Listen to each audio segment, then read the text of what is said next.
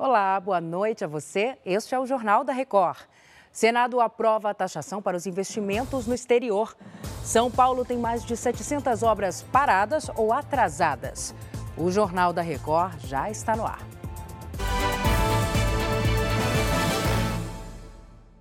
Oferecimento: Bradesco. Empréstimo na hora em três cliques é fácil. O PL entrou com um pedido de cassação do mandato do deputado federal André Janones por suspeita de rachadinha. Ariane Bittencourt está com a gente direto de Brasília. Ariane, boa noite para você. Fala para a gente, por favor, quais são os próximos passos agora. Boa noite, Salsi. O pedido foi encaminhado à presidência da Câmara e deve seguir para o Conselho de Ética, que pode transformar essa recomendação em processo. O documento, assinado pelo presidente nacional do Partido Liberal, Valdemar da Costa Neto, pede a perda de mandato de Janones por quebra de decoro parlamentar e condutas ilegais incompatíveis com o cargo.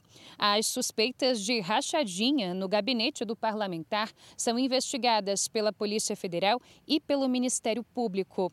Em áudios divulgados no começo da semana, o deputado dá a entender que os servidores deveriam dar uma fatia dos salários recebidos na Câmara para que ele pudesse pagar dívidas dívidas de campanha. André Janones, que assumiu o primeiro mandato na casa em 2019, nega as acusações e diz que os áudios em questão foram retirados de contexto. Salce. Obrigada, Ariane. Até já. O Ministério da Saúde incluiu 165 novas doenças à lista de patologias relacionadas ao trabalho. Entre elas, ansiedade, depressão, burnout, leucemias e Covid-19. A lista não era atualizada há 24 anos.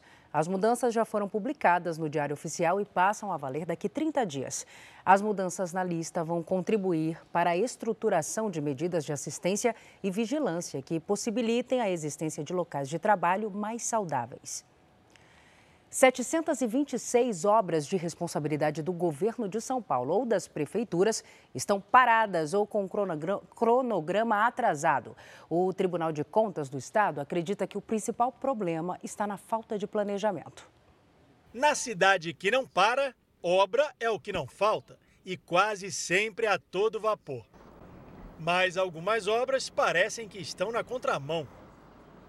O Tribunal de Contas do Estado de São Paulo fiscalizou mais de 1.677 obras na capital e em outros municípios, que são de responsabilidade do governo do estado ou das prefeituras. Desde o último levantamento, feito seis meses atrás, 951 voltaram a operar e 726 continuam paradas ou estão com um cronograma atrasado. O dinheiro público investido nessas obras passa de 13 bilhões e 800 milhões de reais, quase metade do total de 20 bilhões orçados nas construções. Considerando o tempo dessas obras paralisadas, considerando o tempo, a, inflação desse período, nós podemos afirmar que vai passar de 30 bilhões hoje os valores ajustados. Né?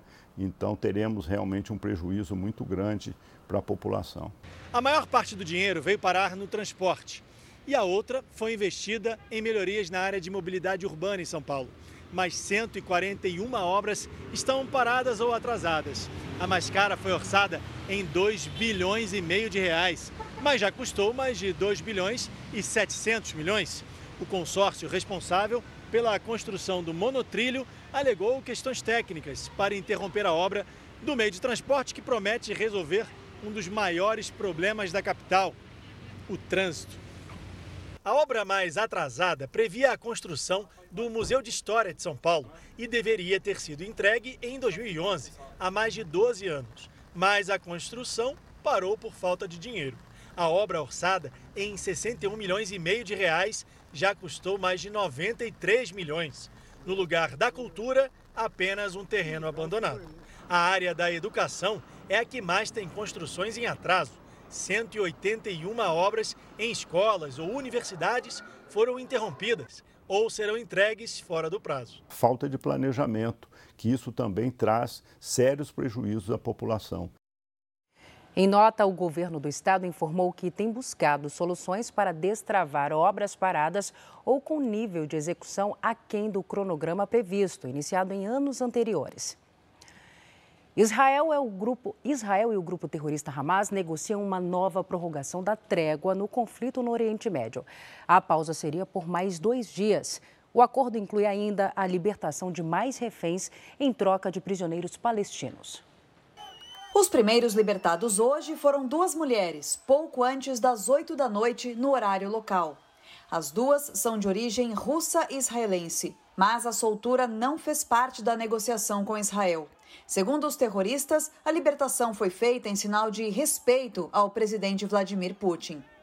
O Catar ajuda na negociação de paz entre Israel e o Hamas. O governo do país diz que há chances de a trégua ser prorrogada por mais dois dias e que a intenção agora é conseguir a libertação de reféns homens que são mantidos na faixa de Gaza. Israel acredita que 159 reféns estejam atualmente em poder dos terroristas em Gaza. Mas a maior preocupação do governo agora é com os menores de idade. No total, 40 crianças foram sequestradas na invasão do dia 7 de outubro. Nos últimos seis dias, 31 foram libertadas e nove estão ainda em cativeiro. Entre elas, os irmãos Ariel, de 4 anos, e Kfir Bibas, de 10 meses. Eles foram levados junto dos pais Shiri e Yarden. A história de Kfir, o mais jovem entre os reféns, provocou uma comoção nacional em Israel. Na tarde desta quarta-feira, o Hamas declarou que Shiri, Ariel e Kfir teriam morrido num dos bombardeios israelenses. Sobre Yarden, nada foi dito. O exército de Israel diz que ainda investiga se as informações são verdadeiras. O ministro do Gabinete de Guerra, Benny Gantz, também falou que as supostas mortes estão sendo ainda verificadas. Hoje, ele se encontrou com integrantes da família Bibas. Ainda não sei se é verdade ou não, mas faz parte da guerra psicológica que nossos inimigos estão conduzindo, disse Gantz. O primo de Shiri falou sobre a agonia de esperar os nomes que são anunciados a cada dia.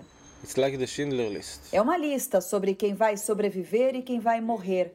E eu quero que o Egito, os Estados Unidos, o Catar, todos façam de tudo para trazê-los de volta, afirmou Yossi Schneider. Uma forma perigosa de transportar droga, comum nos aeroportos, começou a ser flagrada também nas estradas brasileiras parte das chamadas mulas do tráfico, que engolem cápsulas com entorpecentes, migrou para as rodovias para tentar escapar da polícia. Para os criminosos, vale tudo para evitar um flagrante. Isso envolve até arriscar a vida. Os traficantes acabam se reinventando, né? Então, com a fiscalização da polícia, eles acabam criando modos de poder burlar a nossa fiscalização. A polícia tem constatado que, ultimamente, é maior o número de pessoas que engolem cápsulas de cocaína para transporte terrestre.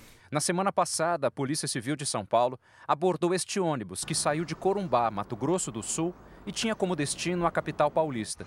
Investigações apontavam que havia traficantes de cocaína no veículo. Um dos passageiros chamou a atenção dos policiais, pois já começava a passar mal. Ele foi o primeiro a assumir que havia engolido cápsulas da droga. Depois dele, outros cinco foram identificados. No total, eles levavam quase 2 quilos de cocaína. Seis homens, todos bolivianos, foram presos por tráfico de drogas e associação ao tráfico. Ao todo, eles engoliram 454 cápsulas de cocaína. Ao contrário do que acontece em aeroportos, onde a fiscalização usa equipamentos de raio-x, nas rodovias, a busca por entorpecentes é por amostragem. Ou seja, não é possível verificar o que todos os passageiros de um ônibus transportam. Não tem como você olhando para a cara do indivíduo saber que ele engoliu alguma coisa, a não ser que ele já esteja na fase onde ele começa a passar mal. De janeiro a outubro deste ano, 3.275 pessoas foram presas por tráfico pela Polícia Rodoviária Federal. Uma média de 11 prisões por dia. Parte só transporta a droga e é chamada de mula do tráfico. Em troca de dinheiro, as mulas arriscam a vida. Se apenas uma cápsula estourar dentro do corpo, a chance de morte é enorme, com overdose.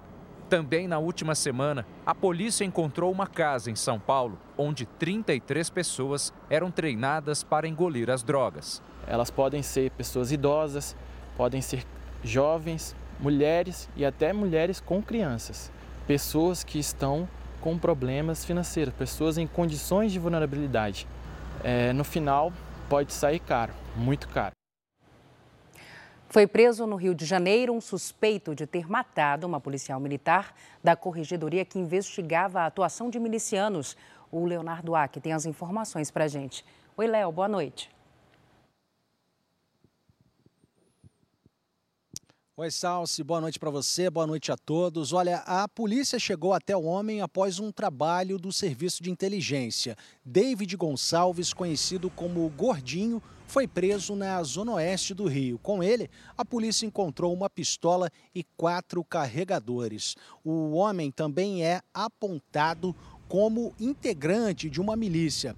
A policial militar Vanessa Lobão, de 31 anos, foi morta na última sexta-feira. Ela estava saindo de casa para ir à academia quando foi morta com tiros de fuzil disparados por criminosos encapuzados em um carro preto. Ela fazia parte da corregedoria da PM. A Vanessa atuava na oitava delegacia de polícia judiciária militar, juíza... setor este dedicado à investigação de grupos paramilitares e contravenção. Salce. Obrigada pelos detalhes, Léo. O Conselho Nacional de Justiça informou que vai apurar a conduta de uma juíza de Santa Catarina que gritou com uma testemunha durante uma audiência trabalhista. A magistrada foi afastada pelo tribunal. A juíza Kismara Brustolin, da Vara do Trabalho de Xanxerê, exigiu que uma testemunha a chamasse de excelência durante uma audiência virtual. Eu chamei sua atenção. O que a senhora deseja, excelência? Responda, por favor. Ah, oi, eu, não entendi. Mesmo após a testemunha dizer que não havia entendido, a magistrada insiste. O que a senhora deseja, excelência? Repete. Pode continuar, por favor. Por Repete. O senhor não é obrigado, mas se o senhor não fizer isso, o senhor, a audiência, o seu depoimento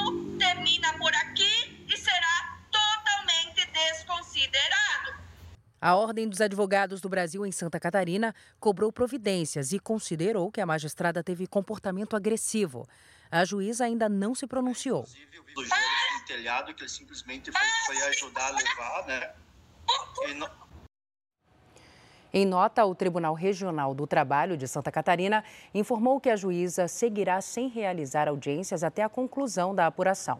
Ela também pode ser mantida afastada se médicos atestarem a incapacidade para trabalhar.